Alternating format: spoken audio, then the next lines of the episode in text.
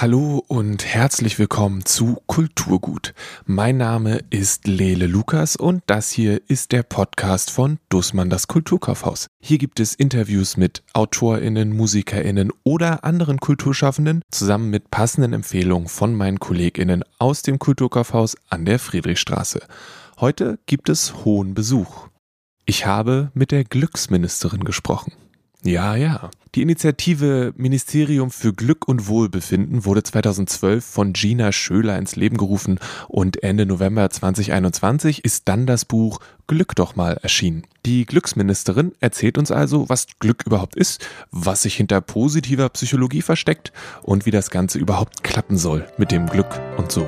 Passend dazu empfehlen ein paar KollegInnen aus dem Kulturkaufhaus Bücher, Musiken und Filme, die sie glücklich machen. Ja,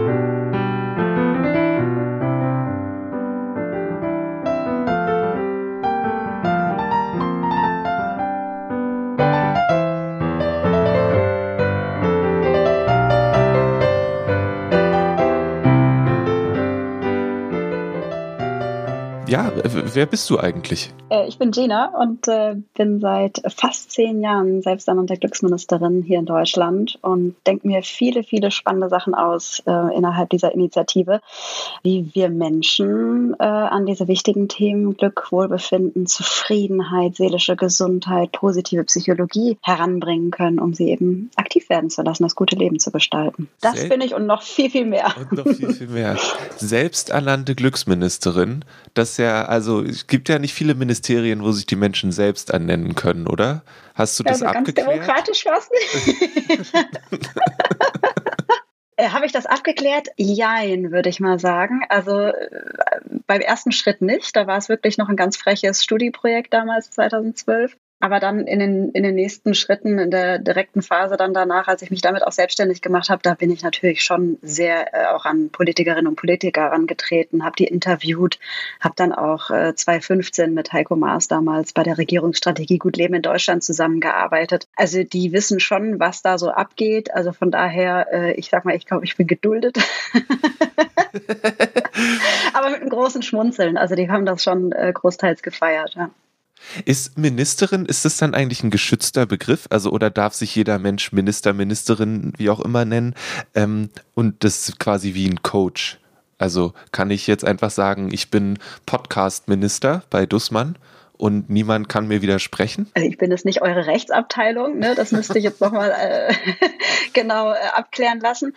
Aber ich sag mal, beim Markenamt ging es durch. Mehr kann ich dazu nicht sagen. Okay. Also irgendwie ist das so ein Graubereich, schätze ich mal. Ja, bei euch auf der Website steht das, und das hattest du ja auch gesagt, dass es aus so einer, so einer kurzen Idee gekommen ist und da stand, dass die Aufgabe damals war, einen Wertewandel zu initiieren, zu gestalten und zu begleiten. Ist es immer noch was, was dich an, also was dieses Glücksministerium anführt oder hat sich das inzwischen verändert? Mm, na, das ist schon noch so die Grundmission. Ne? Also einfach Menschen ähm, zu inspirieren, welche Werte sind uns denn wichtig ne? und wie können wir ein gesellschaftliches, gesundes Miteinander gestalten, im, im persönlichen wie im, im größeren Sinne auch. Also das ist nach wie vor so das, das große Ziel. Und wie man das aber eben umsetzt, wie man das auf die Straße bringt, da gibt's ja, sind ja Fantasie, sind da keine Grenzen gesetzt, ne? welche Kanäle man da bedient, äh, was für Formate man da irgendwie rausbringt. Also von daher äh, geändert hat sich daran nichts, nein. Und dann ist wahrscheinlich die wichtigste Frage, was ist Glück dann eigentlich? ähm, weil es, es kommt mir wie ein sehr, sehr schwammiges, wir haben irgendwie wissen wir alle, was es ist, aber eigentlich wissen wir nicht, was es ist. Ja, das ist äh, auch äh, ein bisschen die Krux im Deutschen, ne? wenn man da das große kleine Wort Glück liest, äh, interpretiert ja ja fröhlich drauf los, was es denn damit auf sich haben könnte. Ne? Für den einen ist es Lottogewinn, also das Zufallsglück. Für den nächsten ist es äh, irgendwie eine Portion Eis, also das Glück des kleinen Momentes.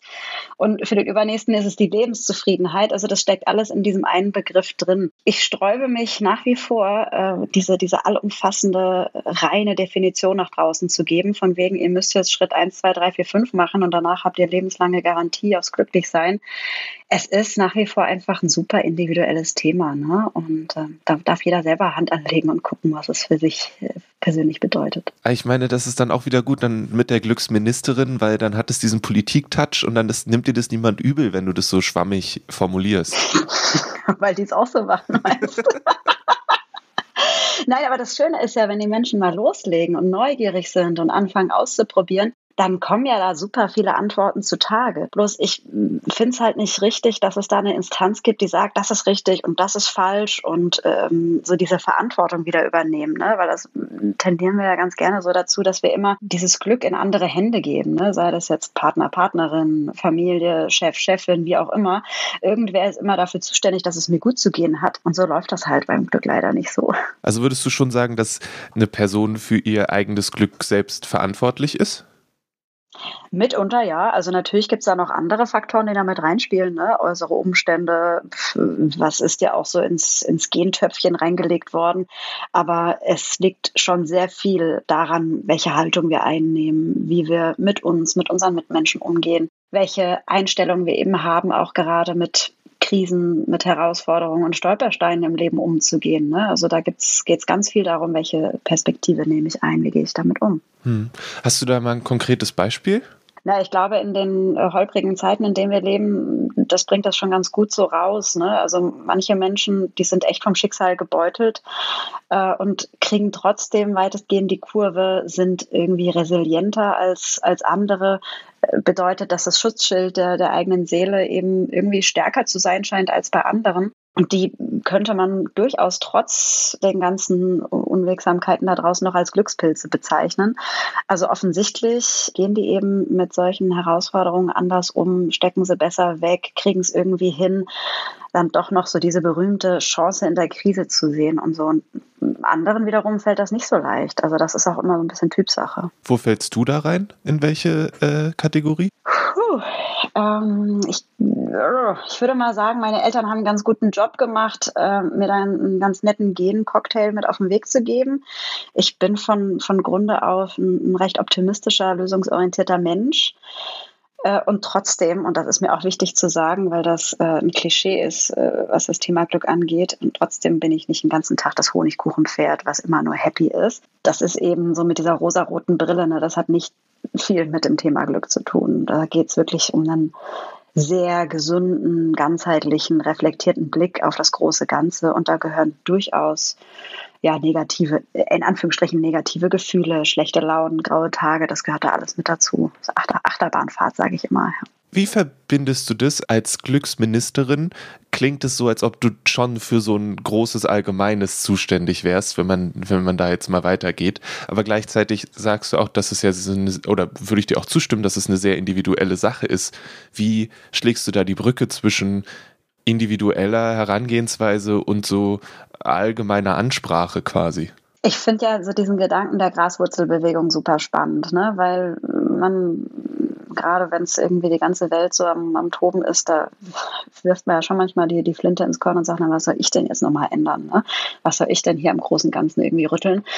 Und da setzen wir ganz oft an zu sagen, hey, überleg mal, was du für einen krassen Wirkungskreis hast. Ne? Wenn man jetzt als Individuum irgend eine Sache verändert. Und wenn es mehr Freundlichkeit im Alltag ist und wenn es mehr Geduld und Gelassenheit mit anderen Mitmenschen ist, was auch immer man, man startet, dann hat das einen unglaublich großen Effekt auf, auf die unmittelbare Umgebung. Und das nennen wir dann so den Dominoeffekt der guten Gefühle. Ist so ein ganz schönes äh, Wort, was dazu passt. Und das merkt man eben, wenn man mal anfängt. Ne? Und plötzlich äh, reagiert der Nachbar anders, wobei er sonst immer grummelig ist. Ne? Oder die Supermarktkassiererin fängt an zu grinsen und trägt das dann wiederum an, an an andere Kundinnen und Kunden weiter. Und ich bin mir total sicher, dass wenn wir im kleinen Persönlichen anfangen, das äh, unmittelbare Auswirkungen auch aufs große Ganze haben kann, wenn man da ein bisschen dran bleibt und gleichzeitig parallel mal zu, zu denken, zu brainstormen und sich äh, Sachen ja, zu überlegen, wie können wir denn vielleicht auch hier und dort mal am System ein bisschen rütteln, ne? sei das jetzt das Bildungssystem, sei das äh, politische Maßnahmen, da auch immer wieder das Wort zu erheben und das auf die öffentliche Agenda zu setzen, hey, wie wär's denn, wir stellen uns mal die Fragen, was wirklich wichtig ist im Leben, äh, was hier eigentlich der Sinn von allem ist ne? und äh, wofür wir das alles hier machen, ne? also ganz ganzheitlicher Blick im Sinne von, lasst uns mal bitte ja, Mensch und Natur, sagen wir mal, in den Mittelpunkt stellen und nicht immer nur dieses höher, schneller, weiter, mehr, wie es halt gerne mal läuft. Ha. Ist es, wie ist es, hm. wenn du jetzt sagst, dass man Mensch zum Beispiel versucht, so die, die einzelne Person oder die, die Gruppe von Menschen oder Natur in den Mittelpunkt zu stellen, wie ist die Reaktion darauf, wenn, wenn du das so sagst? Weil du hast ja dann sicherlich auch mit den verschiedensten Menschen ähm, schon zusammengearbeitet. Und ich könnte mir mhm. vorstellen, dass die einen das natürlich total gut finden, wenn wir ein bisschen mehr auf den individuellen, die individuelle Person oder das System, was die individuelle Person betrifft, gucken. Und die nächsten sagen, ah, ich finde größer, schneller, weiter eigentlich schon ganz gut. Hm. Gibt es Leute, die das wirklich vollen Herzens sagen? ich, ich also, glaube ja. schon. Also ich glaube, also das ist dann vielleicht meine persönliche Meinung, aber ich glaube, das hat die Pandemie auch gezeigt, dass es Menschen gibt, die höher, schneller, weiter richtig, ja, richtig gut, geil stimmt, finden. Ja. es ist die Frage, ähm, wo das endet, aber das ist jetzt nochmal eine andere Diskussion. Ähm, zum einen, ja, du hast recht, ich habe wirklich mit den unterschiedlichsten Menschen zu tun. Das finde ich selbst immer wieder total spannend, dass es tatsächlich überhaupt keine Zielgruppe gibt. Ne? Also vom, äh, von der Kita-Leitung bis hin zum Führungskräftekonferenz, äh, bis hin zur echten Politik. Es ist wirklich alles und jeder und jede dabei. Und größtenteils, also ich habe wirklich fast keine Querschläger, die dann irgendwie hier sagen, ähm, ich, ich stehe auf dieses höher, schneller, weiter, mehr. Größtenteils sagen die Menschen, ja, irgendwie, es ist doch total logisch und das macht auch total Sinn. Warum haben wir das so im stressigen Alltag so aus den Augen verloren? Weil unterm Strich ist es ja irgendwie gesunder Menschenverstand. Und das ist ja auch so eines von unseren Grundbedürfnissen, eben als solch ein Mensch wahrgenommen und, und wertgeschätzt und gesehen zu werden und Teil des großen Ganzen zu sein. Und dafür stehen wir ja mit ganz vielen Aktionen und Angeboten auch ein. Und da wird das eigentlich von den meisten Zielgruppen in Anführungsstrichen mit, mit offenen Armen empfangen. Also ja, ich, vielleicht ist es auch meine Bubble, ne? dass äh, wir tendenziell die Menschen anziehen, die sowieso schon Bock drauf haben und offen sind für eine Veränderung in diese Richtung. Aber ja, Mai, dann nehmen wir erstmal die mit und gucken, wie wir dann die kritische Masse irgendwann vielleicht auch noch an Bord kriegen. Ja, es ist, es ist ja auch nachvollziehbar, dass Menschen, die daran keine Lust haben, werden auch keinen Workshop sich äh, ins Haus holen. Das ist schon, das, äh, es ergibt schon Sinn. Und selbst die, also habe ich auch schon erlebt, dass dann so die erste Reihe gerade bei ähm, ich möchte das nicht, nee, ich rede das nicht in so dollen Klischees, aber es gab schon als mal auch so verschränkte Arme in der ersten Reihe von wegen, ah, was ist das jetzt hier für ein süßes, nettes Thema, ne? Und dann die ein oder andere Übung mitgemacht und dann ist das Eis doch gebrochen und ich entdecke dann doch die kleinen Schmunzler, ne? Oder so die Momente der Rührung und das, ähm, ja, da muss ich dann schon, schon sehr in mich reingrinsen, ja. Also ein Teil von mir war auch erst so, äh, also hm, auf den ersten Blick klingt es sehr fokussiert aufs Individuum und ich tue mich immer schwer damit zu sagen, dass also dass, dass, dass die einzelne Person für ihr ganzes Glück selbst zuständig ist, weil, das hast du ja auch gesagt, da schon sehr viele Faktoren von außen reinspringen. Und ich habe mir den äh, Anfang oder einen Teil von deinem, deinem TED-Talk, äh, den, den ich relativ schnell gefunden habe, angeguckt. Und dann ging es halt darum, so dieses, wie gucke ich später mal auf meinen früheres Leben zurück und bin ich dann damit zufrieden. Und dann war ich auch so ein Teil von mir war so, ja, ich habe halt, gibt halt Menschen, die haben keine Wahl. So, also hm. ich kann ja noch so viel darüber nachdenken, wie schön es wäre, wenn mir diese Möglichkeiten nicht gegeben sind, dann sind meine, mein, mein Handlungsspektrum ist dann ja auch unter Umständen sehr eingeschränkt. Ja, ja, das, das äh, gilt es auch gar nicht schön zu reden. Natürlich gibt es da äh, ganz viele Rahmenbedingungen, die da mit reinspielen, was jetzt funktioniert oder auch nicht funktioniert. Wobei das ist natürlich auch äh, ja, Interpretationsspielraum. Was, was bedeutet ein gelingendes Leben? Ne? Also wenn du die Frage stellst, da kriegst du ja auch äh, 85 Millionen verschiedene Antworten in Deutschland. Ne? Ähm, die Frage ist aber, äh, wenn wir die Möglichkeit haben, hier und dort Stellschrauben zu drehen oder an bestimmten Weggabelungen im Leben nach links oder rechts gucken können, ähm, dass wir diese Möglichkeiten dann eben auch, auch wahrnehmen und uns auch hier und dort auch mal trauen, Dinge vielleicht anders zu machen, als wir sie uns selbst entweder zutrauen oder äh, gesellschaftlich vielleicht auch erwünscht oder, oder erfragt sind. Ne? Also letztendlich gilt es ja, reflektiert mit, mit sich, mit den eigenen Bedürfnissen, Wünschen, Träumen, Visionen, was auch immer, ähm, damit umzugehen und zumindest im Rahmen seiner Möglichkeiten zu versuchen, die, die umzusetzen und die Realität werden zu lassen. Und eine Sache, die da so ein bisschen in die Richtung geht, ist dann jetzt das Buch, was du gemacht hast, Glück doch mal. Wie ist, wie ist, mhm. das zustande gekommen? War das so ein Fall von, oh, ich kann nicht rausgehen, weil Pandemie ist, ich äh, mache jetzt ein Buch? Das klingt jetzt so ein blödes Klischee, wenn ich das so sage, es tut mir leid, aber. Und wenn ich dir sage, dass äh, dieses äh, fast fertige Konzept des Exposé seit 2018 bei mir liegt und irgendwie auf, auf den richtigen Zeitpunkt gewartet hat, ähm, wie es manchmal so ist. Ne? Ich hatte ich hatte schon, weiß ich nicht, wie lange diese Excel-Tabelle mit, mit Ideen und Aufgaben schon hier in meiner Datenbank schlummert und immer mal wieder gefüttert worden ist, wenn ich was Witziges entdeckt habe. Aber ich hatte dann irgendwie, ja, das, das Leben kam dazwischen ne? und so viel hier und so viel dort zu tun und ja so ein bisschen im Hamsterrad des Glücks gefangen, äh, dass ich dann gesagt habe, ja gut, also da klemme ich mich jetzt gerade nicht dahinter, dass die Zeit wird schon kommen, ne? ohne dass ich jetzt hier auf, auf Schicksal oder sowas äh, daran glaube. Aber ja, es, es lag halt einfach so ein Konzept da und ich habe mich nicht dahinter geklemmt, dass das, dass das rauskommt. Und dann gab es aber schon tatsächlich kurz vor der Pandemie so viele glückliche Zufälle und Kontakte, die sich geknüpft haben und Kreise, die sich geschlossen haben, dass das dann passt passenderweise zu dem Leerlauf, den ich Anfang der Pandemie hatte, perfekt äh, reingepasst hat, dass es hieß, okay, jetzt geht's los. Und dann konnte ich äh, in die Vollen gehen und äh, aus dem ganzen Sammelsurium schöpfen. Und äh, so ein bisschen ist es auch ich sag mal, die Zusammenfassung des letzten Jahrzehnts, weil ich war ja auch ein unbeschriebenes Blatt, was dieses ganze Thema angeht. Ich bin ja auch komplett äh, reingesprungen in dieses kalte Wasser und habe seit Beginn an immer recherchiert und gesammelt und getan. Und das ist, ähm, ja, kann man sagen, fast die Essenz daraus, ne, was ich alles Schönes entdeckt habe im Bereich Persönlichkeitsentwicklung, Glücksforschung, positive Psychologie, was da alles ja mit, mit reingespielt hat in diese ganzen Interaktionen und, und Mutpröbchen sozusagen. Ja. Hm. Ich muss an der Stelle einmal kurz fragen, was ist positive Psychologie? Ja, gut, dass du fragst. Das ähm, ist wahrscheinlich für diejenigen, die sich nicht Tag ein, Tag aus damit beschäftigen, noch ein Begriff, den sollte man mal in zwei Sätzen erklären.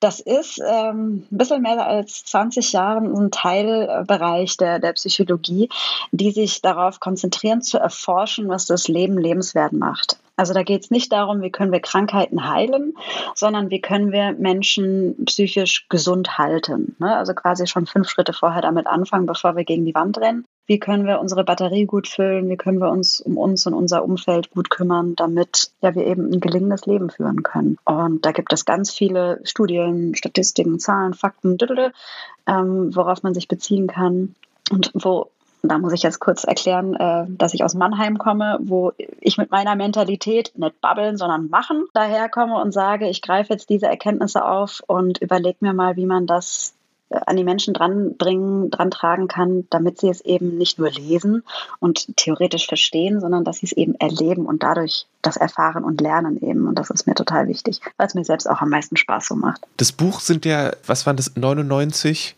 99 mhm. Glückschallenges. Ja. Mhm, ähm, kannst du, genau. was ist eine Glückschallenge? ähm, also ich habe mir verschiedene Themenbereiche rausgesucht. Ich kann mal kurz Daumenkino machen. Ich habe es hier gerade vor Ort. Ähm, okay, gutes Beispiel. Buki Wuki ist ein Begriff, der mir mal über den Weg gelaufen ist. Und es ist ein Begriff aus den Bantu-Sprachen und bedeutet, dass man sich spontan die Kleider vom Leib reißt und drauf lostanzt. und solche witzigen Begriffe kommen da teilweise drin vor und dann erkläre ich drumherum noch, äh, was es eben mit Tanzen, Bewegung, Glückshormonen und sowas auf sich hat. Und ähm, genau, Glückschallenges insofern, dass es dann pro Seite, pro Challenge eben dann noch ähm, ja, so eine Aufgabe gibt, wo man dann etwas mit dem Buch quasi macht. Ne? Bei diesem Beispiel jetzt hier soll man sich im Freundes- und Bekanntenkreis umhören und gute Laune-Songs sich zusammensammeln, die man dann eben laufen lassen kann, um sich meinetwegen auch die Kleider vom Leib zu Ich dachte, das gehört fest dazu. Was auch immer du zu Hause machst, das ist dir und deinem Glück überlassen. ja, genau. Und bei anderen wird dann was rausgerissen, was gebastelt, was reingeklebt. Äh, du darfst mit dem Fahrrad, mit dem Auto drüber fahren. Du darfst ähm, was auch immer äh, damit machen. Und das finde ich irgendwie das Coole, dass ähm, ich bin so gespannt schon wie ein Flitzebogen, was jetzt so langsam, wenn die Leute das jetzt alle äh, bestellt und, und bekommen haben, wenn jetzt so langsam die Reaktionen zurücktrudeln, ne? was, was sie dann posten, was sich daraus ergeben hat. Also ich, ich ja, ich freue mich wie ein kleines Kind, äh, was die Menge damit macht. wie bist du dann dazu gekommen, also das ist, es ist ja dann ein Buch, mit dem Menschen was machen, was sie ungefähr auseinandernehmen, ja, hast du auch gesagt, auch teilweise. Mhm. Wie, wie ist diese Idee entstanden? Also es ist ja jetzt auch nicht das erste Buch, was du gemacht hast, ähm, aber warum, hast du dir gesagt, du willst diese Form von Interaktivität haben? Oder mhm. war das von vornherein das Konzept? Ähm, was diese Buchidee angeht, war es von vornherein das Konzept, aber es ist letztendlich auch das Konzept vom, vom Ministerium oder von meinen generellen Herangehensweisen auch bei Veranstaltungen oder so. Das ist so diese Machermentalität, weil es gibt äh, Professorinnen, Professoren, es gibt GlücksforscherInnen und was auch immer, die, die können das in der Theorie äh, perfekt erklären. Ich bin halt eher so das Sprachrohr, die Instanz, die die Menschen da ins Erleben bringen möchte. Und das war dann so mein Anspruch an das Buch, dass wenn sich das jemand zur Hand nimmt, dass er sich nicht im Ohrensessel gemütlich macht und im stillen Kämmerlein sich dann irgendwie äh, Glücksfakten äh, reinzieht, sondern wie mit dem Thema an sich eben auch, man muss damit schon, schon raus ins, ins pralle Leben und es, es selber machen und nicht, ja, nicht konsumieren einfach nur. Äh, auf die Gefahr hin, dass, wir, dass du das schon gesagt hast, aber du bist jetzt als Glücksministerin, was sind denn deine, das jetzt ist ja auch gerade ähm, also wir nehmen das jetzt auf im, im November, jetzt wurden gerade äh, Koalitionsverträge und so weiter ähm, verabschiedet, aber als Glücksministerin, wofür stehst du denn jetzt in dieser neuen ähm, Periode der Politik? Was ist dir wichtig? Was, was, sind, was steht auf deiner Agenda? Ähm, also wenn ich jetzt Mäuschen spielen könnte, beziehungsweise da meine, äh, meine Strippen mitziehen könnte, ne? Ich würde diesen besagten ganzheitlichen Blick schon, schon definitiv mit reinbringen wollen. Ne? Also, dass wir wirklich den, den Mensch wieder in den Mittelpunkt stellen und nicht äh, das wirtschaftliche Wachstum und äh, was auch immer, sondern dass wir gucken, wie können wir die Rahmenbedingungen so schaffen, dass es äh, Menschen, egal welche Branche, welche Klasse, wie auch immer, ermöglicht oder leichter gemacht wird, sich genau mit solchen Sachen auseinanderzusetzen und, und das Leben individuell und gut zu gestalten. Und äh, wenn wir jetzt was ganz Konkretes äh, ansprechen wollen, also äh, Stichwort seelische Gesundheit, da gibt es ja sowas von Nachholbedarf, was äh, im Gesundheitssystem, ne? Menschen mit, mit seelischen Erkrankungen, Stigmatisierung hoch 10, äh, keine Therapieplätze. Das ist jetzt ein kleines Beispiel, was, was ich ganz oben stehen haben würde als äh, eine echte Ministerin auf diesem Posten. Finde ich gut. Finde ich gut. Glücksministerin steht ein für mehr und bessere therapeutische Unterstützung. Das kann man ja, doch auch auf ein Plakat schreiben. Ja, und damit würdest du, weiß ich nicht, wie waren die Zahlen? Irgendwie jeder Fünfte in Deutschland ist mindestens einmal im Leben irgendwie davon betroffen. Also damit hättest du eine riesen Wählerschaft. Das ist unglaublich, ja. wie da die, die Zahlen teilweise sind. Ja. Ist das eine Sache, die, die manchmal so im Kopf rumgeistert, dieses Ministerding auf eine, eine in Anführungszeichen realere Ebene zu schieben? Bei mir jetzt? Ja. Äh, sag niemals nie, aber ehrlich gesagt nein. Also auch als ich damals so ein bisschen dahinter die Kulissen gucken konnte ähm, bei dieser Regierungsstrategie, oh, es ist schon nicht ohne. Auch, auch der Umgang mit Politikerinnen und Politikern, ne? also die dürfen sich ja nicht im Ansatz menschlich zeigen, da wird gleich drauf, drauf gehauen. Also ich würde mir da, glaube ich, ganz schön schwer tun. Ähm, ja, ich bin ganz gerne in Bürgernähe und da möchte ich auch bleiben. um es mal so zu formulieren. Okay. War das jetzt eine. Äh, nee, das finde ich gut. Ist absolut nachvollziehbar. Das ist, ich, ähm, es ist ja, es, ja ich finde es total spannend, weil du, du hast dann ja auch diesen Einblick gehabt. So, also ich mag diese Bezeichnung Glücksministerin total, äh, wie ein Mensch vielleicht merkt, ähm, weil ich mich da so ein bisschen drauf aufhänge, dran aufhänge. Aber klar, es ist natürlich vielleicht nicht unbedingt, ähm, ist ja auch individuell dann, aber es, da hängt ja dann auch sehr, sehr viel dran an dem, mhm. an dem in Anführungszeichen echten Ding. Und ich kann ja, auch voll klar. verstehen, wenn ein Mensch sagt, nö, da habe ich keinen Bock drauf. Ja, wobei, also es gibt, äh, ja, egal, ich möchte nicht zu sehr in die Politik gehen, sonst gibt das hier irgendwie auch noch, da rede ich mir um Kopf und Kragen hier. Aber äh, nochmal zu dieser politischen Metapher, die habe ich ja auch nicht umsonst gewählt. Ne? Also gerade um das ganze Thema Glück auch so aus dieser ESO-Ecke mal rauszuholen und dem einen offiziellen Touch zu geben und da auch so diese, diese Türöffner dieser Türöffner zu sein, zu sagen, hey, das ist ein mega relevantes, super wichtiges Thema, was wir viel, viel höher aufhängen sollten. Und andere Staaten machen das ja auch, ohne dass sie explizit ein Ministerium haben müssen. Also es gibt zum Beispiel so eine Allianz von Island, Schottland, Neuseeland, ähm, Network of uh, Wellbeing Economy Governments oder so heißen die.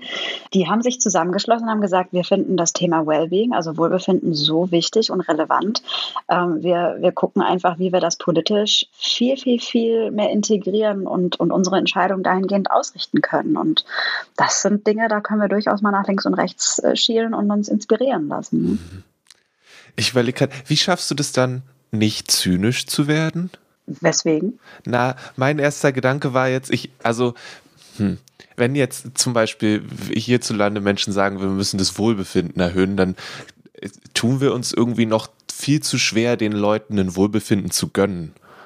Also, ich habe das Gefühl, dass so Wohlbefinden oder so eine Sachen in vielerlei Hinsicht noch zu sehr an die einzelne Person gebunden sind, insofern von, naja, aber wenn du hier nichts machst, dann haben wir, dann haben wir auch kein Wohlbefinden für dich. Und hm. ähm, ich finde es total cool, wenn das, was du beschrieben hast, dass sich das auf die Fahne geschrieben wird. Ich weiß nicht, ob mir dann persönlich da das Vertrauen oder die, die, der Optimismus fehlt, ähm, dass das halt irgendwo herkommen würde. Und deswegen, ja. Vielleicht ist das wirklich meine Berufskrankheit, dieser, dieser unbändige Optimismus und Glaube an das Gute im Menschen. Ich mhm. glaube, wenn ich den nicht hätte, dann hätte ich den Job verfehlt. ähm, aber ich sehe es ja auch an diesen, an diesen riesigen Reaktionen, an diesen emotionalen Rückmeldungen durch alle Kanäle. Also natürlich ist das meine Brille auf die Gesellschaft durch die Leute, die sich seit so vielen Jahren eben äh, die Wegbegleiter sind von dieser Initiative. Ich, ich empfinde unsere Gesellschaft natürlich das gibt es kritische Punkte und es gibt eine riesige Spaltung. Das möchte ich alles nicht, nicht kleinreden, aber ich sehe nichtsdestotrotz die, die Chance und die Möglichkeiten, mit den Menschen was wirklich Tolles zu bewegen, die ähm, genauso empfinden, dass äh, Wohlbefinden etwas ist, was, was bei uns, ja, das, darum sollte es gehen. Also worum denn sonst? Und ich kann mir nicht vorstellen, egal welches Lebewesen, da möchte ich noch nicht mal einen Unterschied zwischen Mensch und Tier machen. Man befragt, hättest du lieber ein leidvolles oder ein gelingendes, glückliches Leben? Also wer, wer wählt dann nicht das gute Leben? Ist, ja. Und dementsprechend kann man sich überlegen, was, was können wir dafür tun, dass es den meisten so viel wie möglich gelingt. Ja. Und natürlich gibt es immer wieder Leute, die muss man dann halt mitreißen, die muss das System mittragen. Ne? Nicht jeder äh, ist da an vorderster Front unterwegs. Aber sich das als grundsätzliches Oberziel zu setzen, ja, also was sonst? Finde ich gut. Finde ich gut. Wie kann denn jetzt dann eine Person mit dir, mit euch vom Ministerium für Glück in Kontakt treten und ähm, diese Dinge, die ihr so macht, in Anspruch nehmen? Ja, ich bin eine sehr nahbare Ministerin. Nein, ich habe jetzt, hab jetzt keine Sprechstunde in dem Sinne, ne? aber man darf sich herzlich gerne durch alle Kanäle mal durchklicken. Ne? Wir sind viel auf den sozialen Kanälen, Facebook, Instagram, da gibt es immer Inspirationen. Es gibt einen Podcast, das kleine Glück. Auf der Webseite ist alles gebündelt, da darf man sich super gerne durchstöbern. Da gibt es ganz viele Materialien, die man sich äh, kostenfrei oder zum Unkostenbeitrag äh, nach Hause bestellen kann. Ministeriumfürglück.de. Ähm, ja, und immer mal wieder auch Veranstaltungen. Ne? Also da gibt es ein paar offene Veranstaltungen, wo jeder Mann, jeder Frau äh, eingeladen ist. Und natürlich bin ich auch viel intern für Schulen, für Organisationen, für Firmen unterwegs. Ne? Aber da darf man ja selber stöbern und gucken. Okay, und natürlich jetzt auch äh, das Buch Glück doch mal. Ja, stimmt, genau. Hier mein, mein frisches Baby. Und ich muss auch sagen, gut, das ist jetzt wirklich gerade erst vor, vor ein paar Tagen hier mit den ganzen Paketen bei mir zu Hause angekommen. Ich grinse immer noch, da bin ich dann wirklich das Honigkuchenpferd, wenn ich dieses Ding anschaue und die Illustratorin Franziska Misselwitz, die hat da irgendwie Herze gezaubert. Ich weiß nicht, wie sie das hingekriegt hat. Aber das springt einen ja wirklich auf den ganzen Seiten so voller Freude und Farbe an. Ähm, ja, ich bin wirklich sehr frisch verliebt.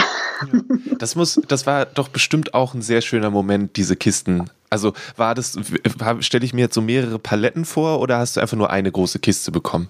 Äh, meine erste Fuhre, ich habe mittlerweile schon dreimal nachbestellt, weil die, die Leute, die spinnen gerade ein bisschen im positiven Sinne und bestellen sich hier wie die, wie die Verrückten, bestellen sie sich das Buch.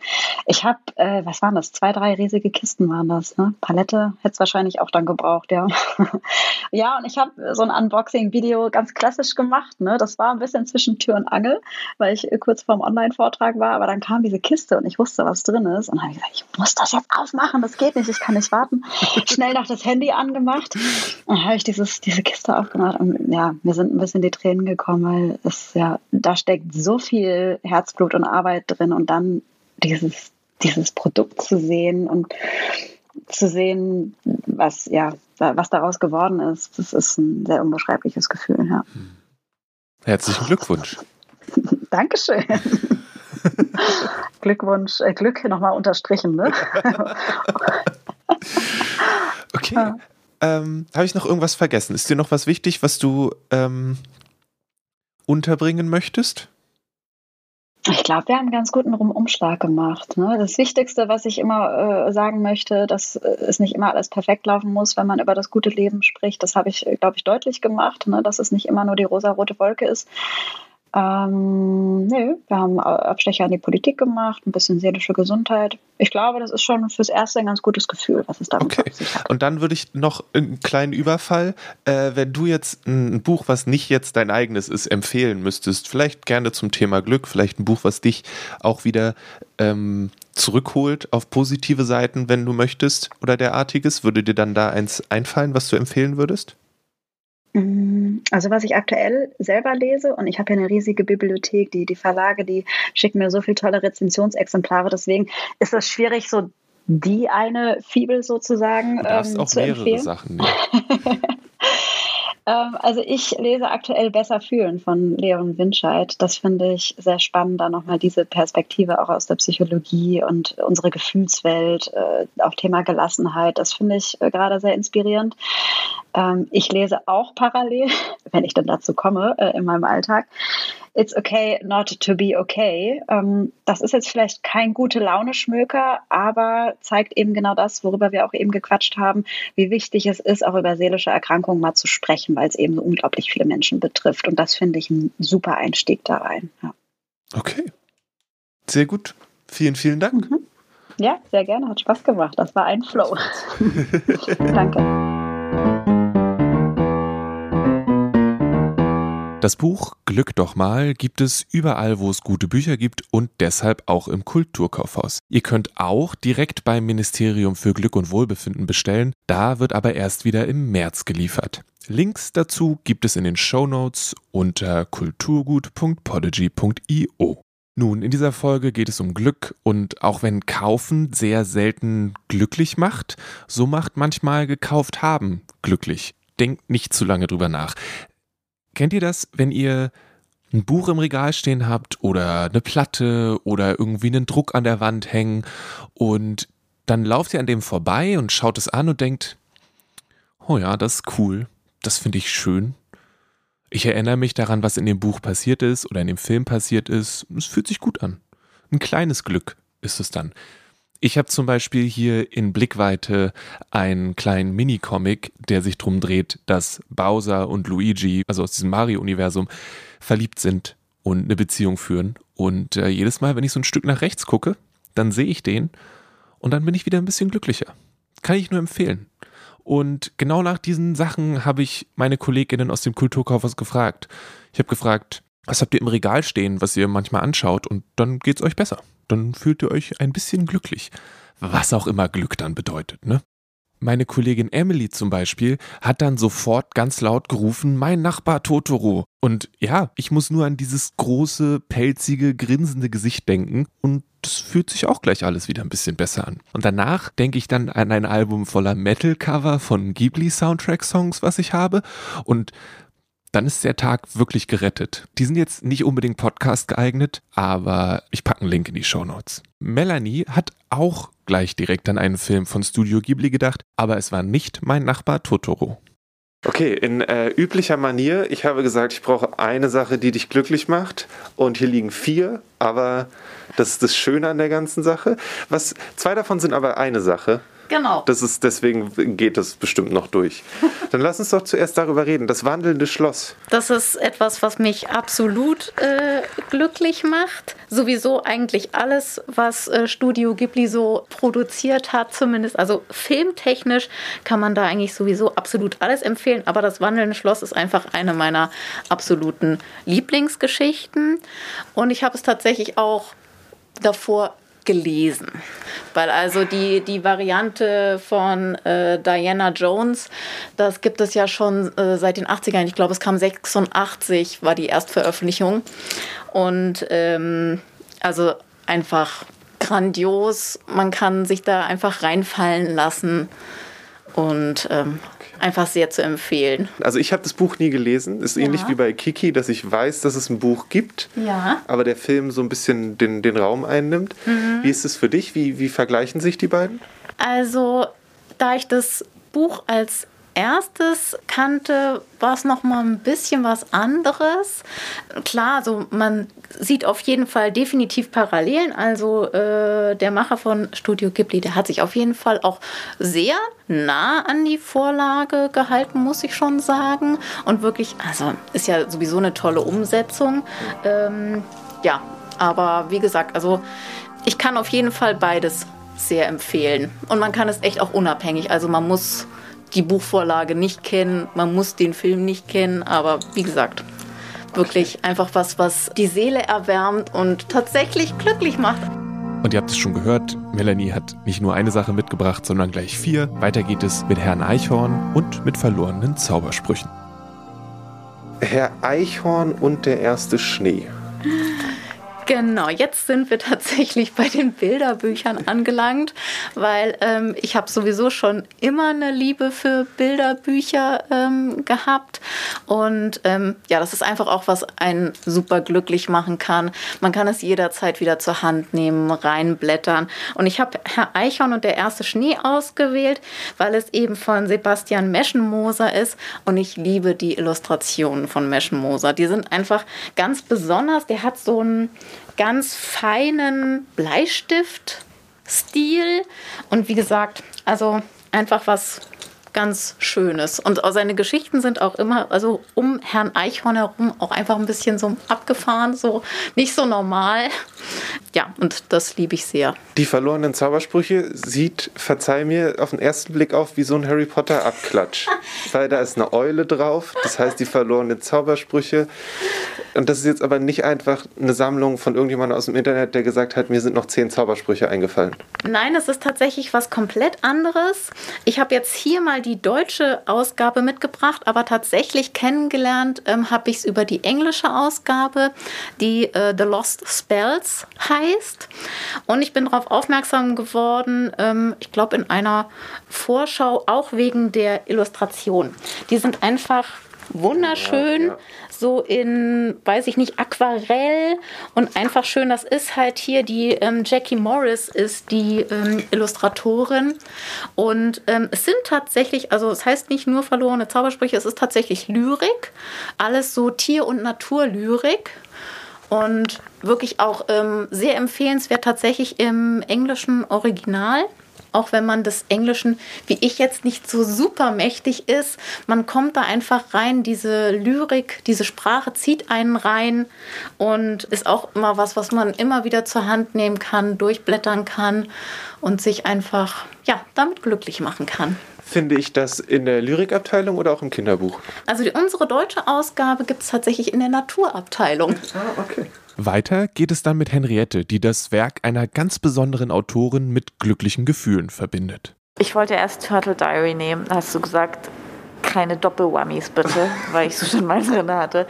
Dann habe ich gedacht, was macht mich noch glücklich? Und die Antwort ist alles von Ellie Smith. Insbesondere die Kurzgeschichten. Meine Lieblingssammlung ist die ähm, The Whole Story and Other Stories. Und ähm, die sind sowas von perfekt ausbalanciert zwischen tiefgründig und lebensfroh und spielen mit so ganz eleganten, verführerischen Ideen wie, also ich zitiere mal gerne, meine Lieblingskurzgeschichte ist, wo sich eine nicht gegenderte Person, das ist ganz typisch für Alice Smith, man weiß immer gar nicht, weil oft haben die auch keine Namen und es ist immer nur du und ich oder so.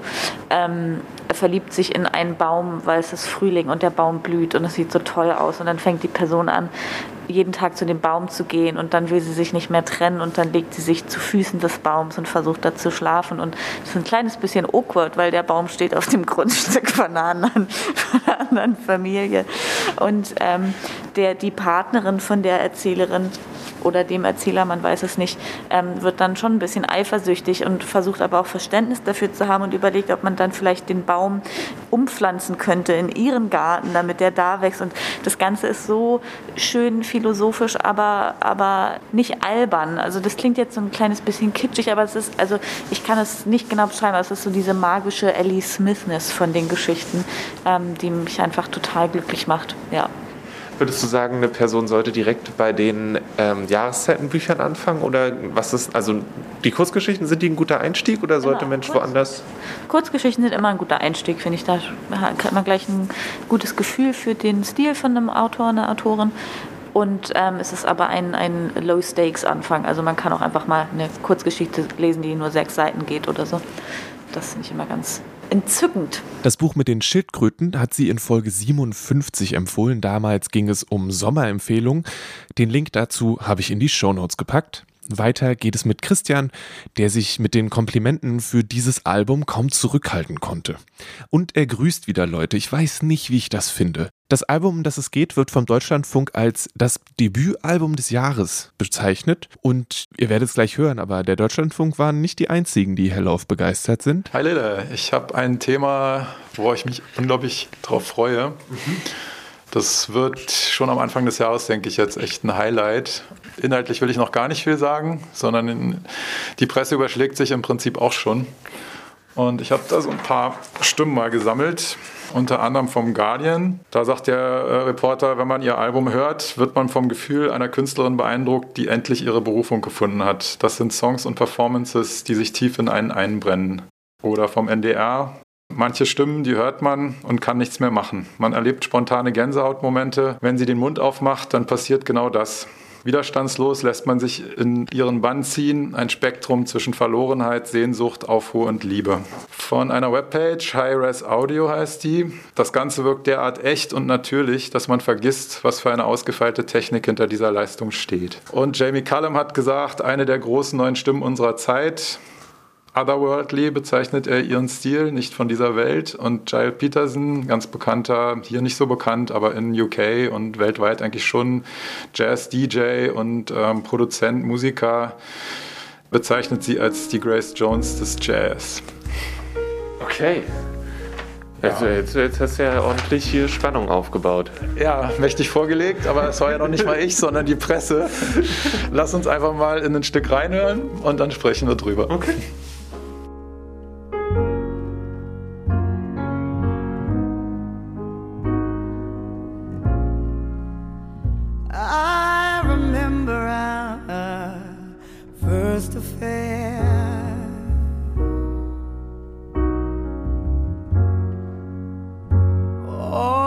the pain.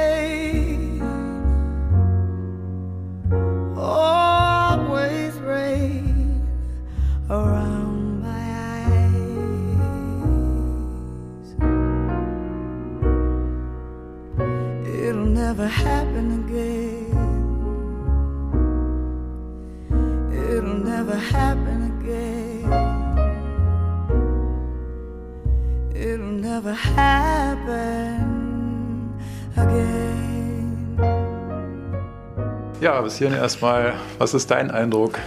Es ist äh, ganz anders, als ich. Das heißt ja Black Acid Soul und ich habe jetzt was ganz anderes erwartet vom Namen her. Ich dachte, jetzt geht's in die Untiefen des Jazz und es wird irgendwie halt acid-dich. Und das ist es nicht. ja, ganz richtig erkannt, definitiv. Aber da bist du nicht der Einzige, der das, glaube ich, vom Cover oder vom Titel her erwartet hat.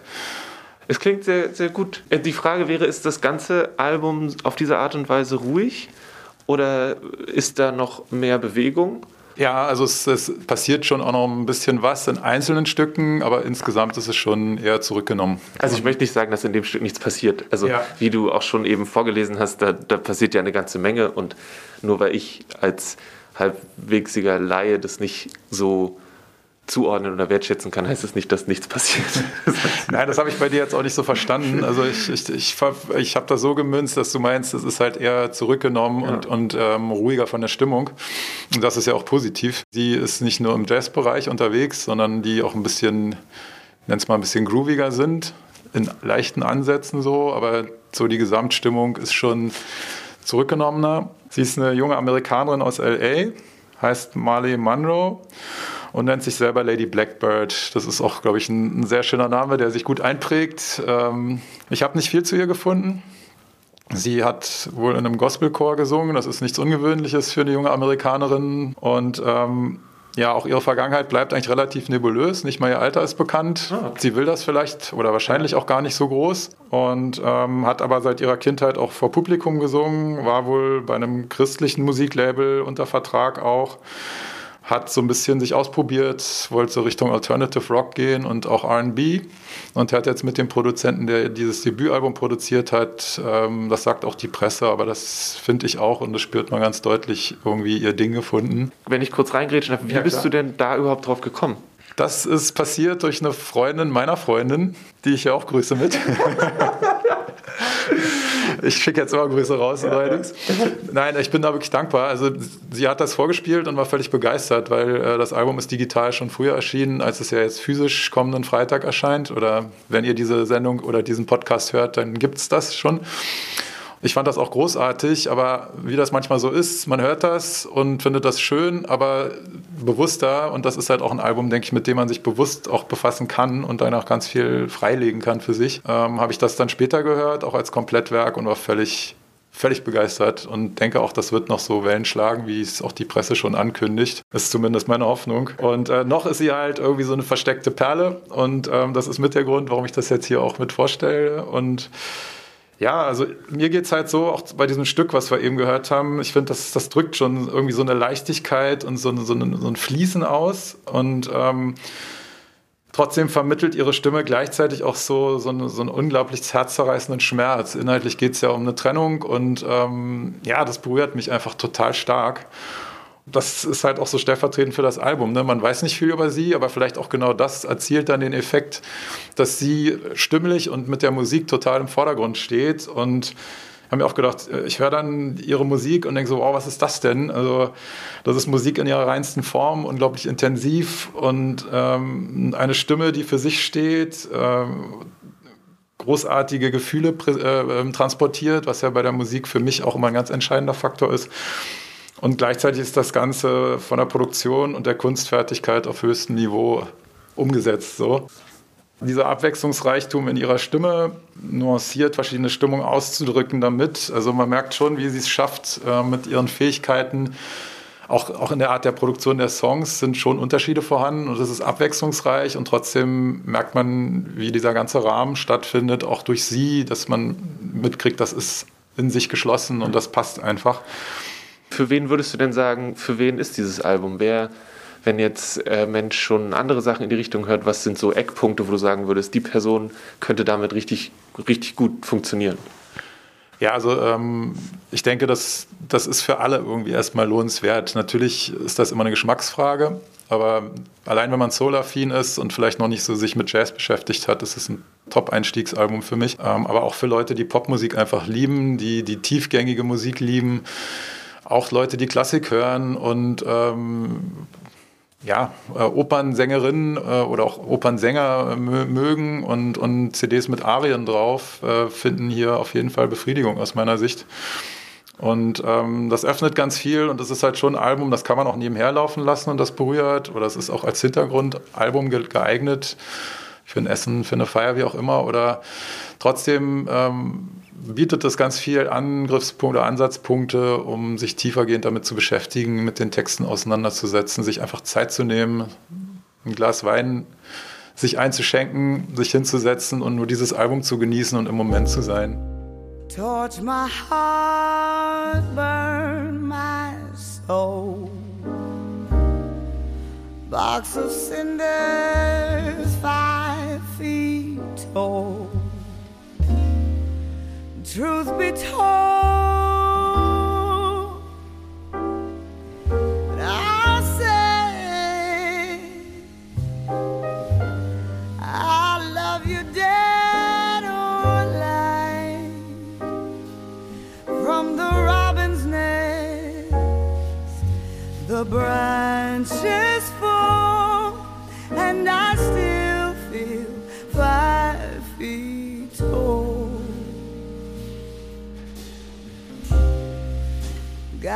bad for you again. All I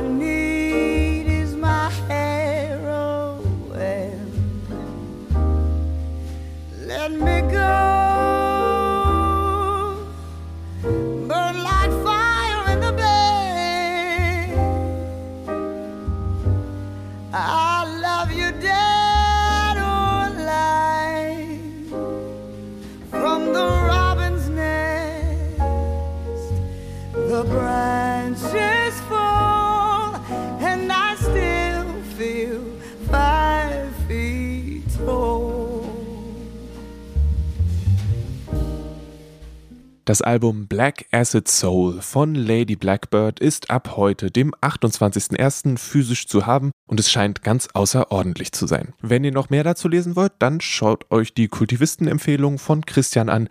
Den Link habe ich in die Shownotes gepackt. Weiter geht es mit Martin, der ein Buch und ein Rätsel mitgebracht hat. Hi, Layla. Yes. the Anomaly in English by Hervé Letellier. I love it. It's given me so much pleasure. It's full of hope without being optimistic or pessimistic. He's playful, he's gentle, he's a very clever man.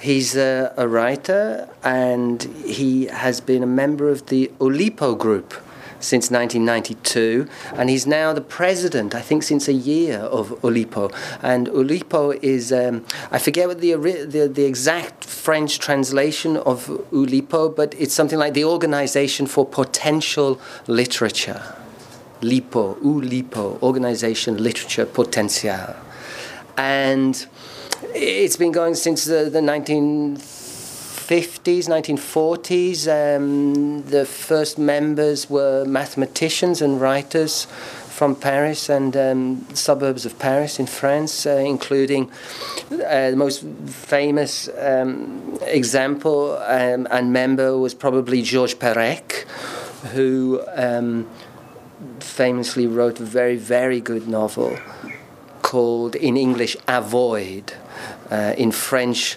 uh, Disperation, and you'll see that in both those words fig- there is no letter E, because for the entire novel there is no letter E. So Ulipo um, like to put restrictions and uh, limits onto what they do and to see what where that brings them. It's very very interesting and very interesting question translation and how do you bring things across. The anamo- anomaly is a deceptively very simple story about an aircraft that gets caught in an electrical storm on the way to New York. And once it safely lands in March, much to everybody's surprise, it lands again in June of the same year. Same plane, same passengers, same pilot, same storm, same people. And governments of the world are baffled, as you are as the reader. But that's okay.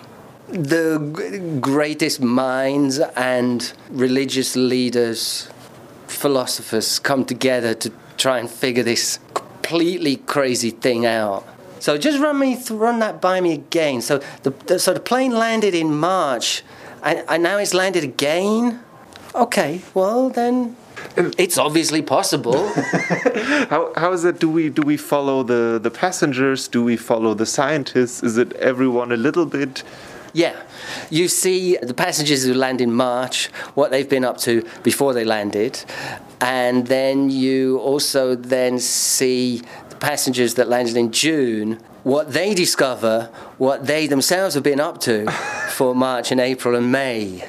And they get to meet each other. And uh, for example, and lots and lots of um, very funny, interesting situations arise. What happens when a contract killer meets himself? what happens? Because of course there's the contract killer on the plane. who goes by another name, of course, and has multiple identities, of course.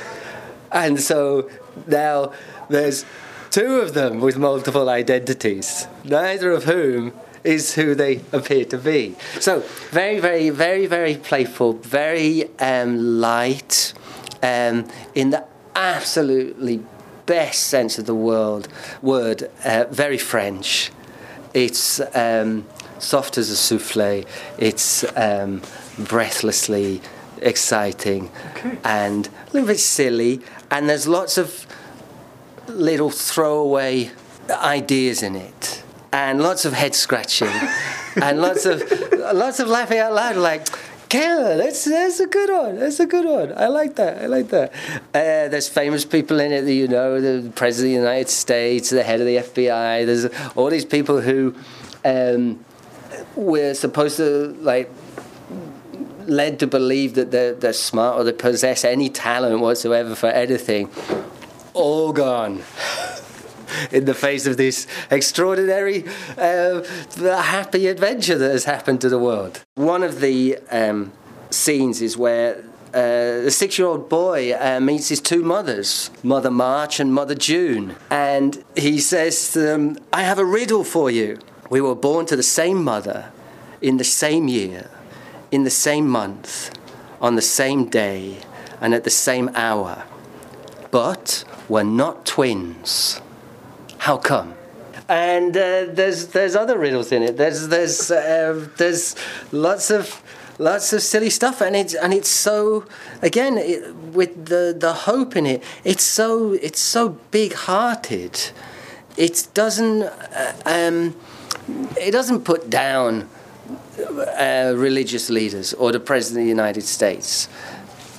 It's almost taken as read that all these people have no idea about anything, including us. When we really start to look at the fabric of reality, we're all absolutely just in the fog. Like, do you know how an aeroplane works? Like how it stays up in the air? Like Da Vinci told us, no, that's that doesn't work. Don't don't try that. so yeah, it's it's it's great. It won the Prix Goncourt, uh, the big French prize, uh, two years ago. It's been translated into German. It's been translated into English. It's available in French. It's cheered me up no end, and I'm already a happy guy.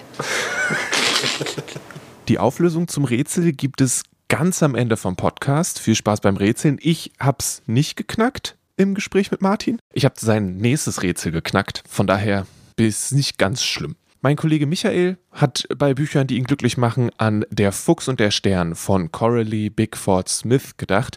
Die Geschichte von einem Fuchs und seinem Freund, dem Stern, sieht schon ziemlich schick aus. Hat so ein schönes, illustriertes blaues Cover. Kann ich gut verstehen. Ich persönlich gehe die Gefahr ein, wie eine kaputte Schallplatte zu klingen, aber immer wenn ich an die Bug Boys denke von Laura Netzger, dann fühle ich mich besser, dann fühle ich ein bisschen Glück. Und dann habe ich, als ich selbst so ein bisschen überlegt habe, was noch für mich in meinem Regal Glück auslöst, an die BL-Metamorphosen von Kaori Tsurutani gedacht.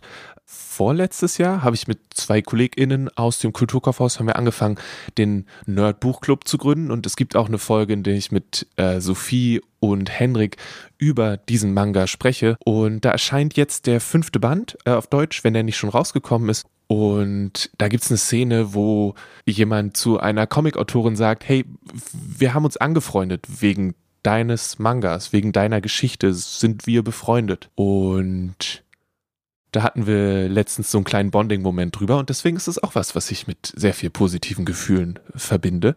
Generell ein Manga, den ich nur empfehlen kann. In fünf Bänden dann abgeschlossen bei Carlsen erschienen und eine wunderschöne Freundschaft zwischen einer Gymnasialschülerin und einer, ja, Mitte 70-Jährigen, die sich über eine gemeinsame Vorliebe für Boys Love Manga kennenlernen und sich gut anfreunden. Auch definitiv was, was glücklich macht. Nun denn, bevor ich jetzt hier weiter von Comics schwärme, was ich natürlich auch gerne machen kann, aber machen wir wann anders, das hier ist und war die 84. Folge von Kulturgut.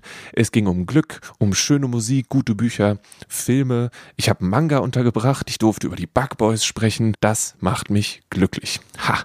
Danke an Gina Schöler, die Glücksministerin, für das Interview und an Henriette, Melanie, Christian, Emily, Martin und Michael für die Empfehlung. Oh, und äh, bevor ich es vergesse, Susanne ist immer ganz glücklich, wenn sie an der Notenabteilung vorbeigeht. Sie macht zwar selbst nicht aktiv Musik, aber das bringt sie immer ins Träumen. Und das ist doch auch was Feines.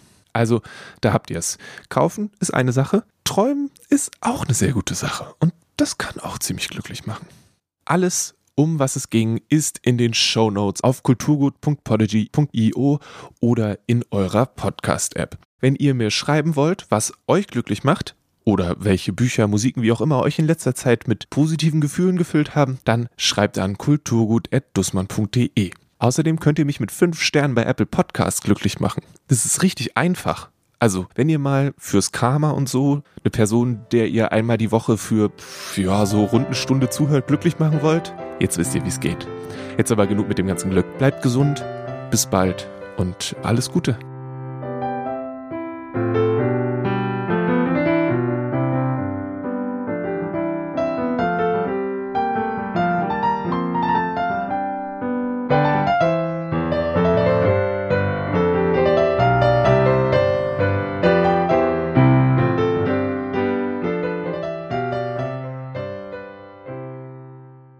Kulturgut wird von Lele Lukas moderiert und produziert. Das Logo ist von Rahel Süßkind und das Kulturgut-Thema hat Paul Hankinson komponiert. We were born to the same mother, in the same year, in the same month, on the same day, and at the same hour, but we're not twins. How come? Birth on a plane?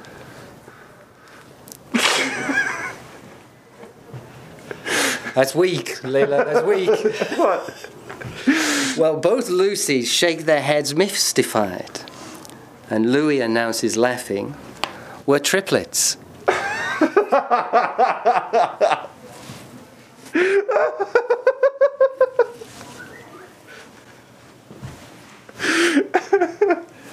Okay. Good, huh? Yeah, that is very good.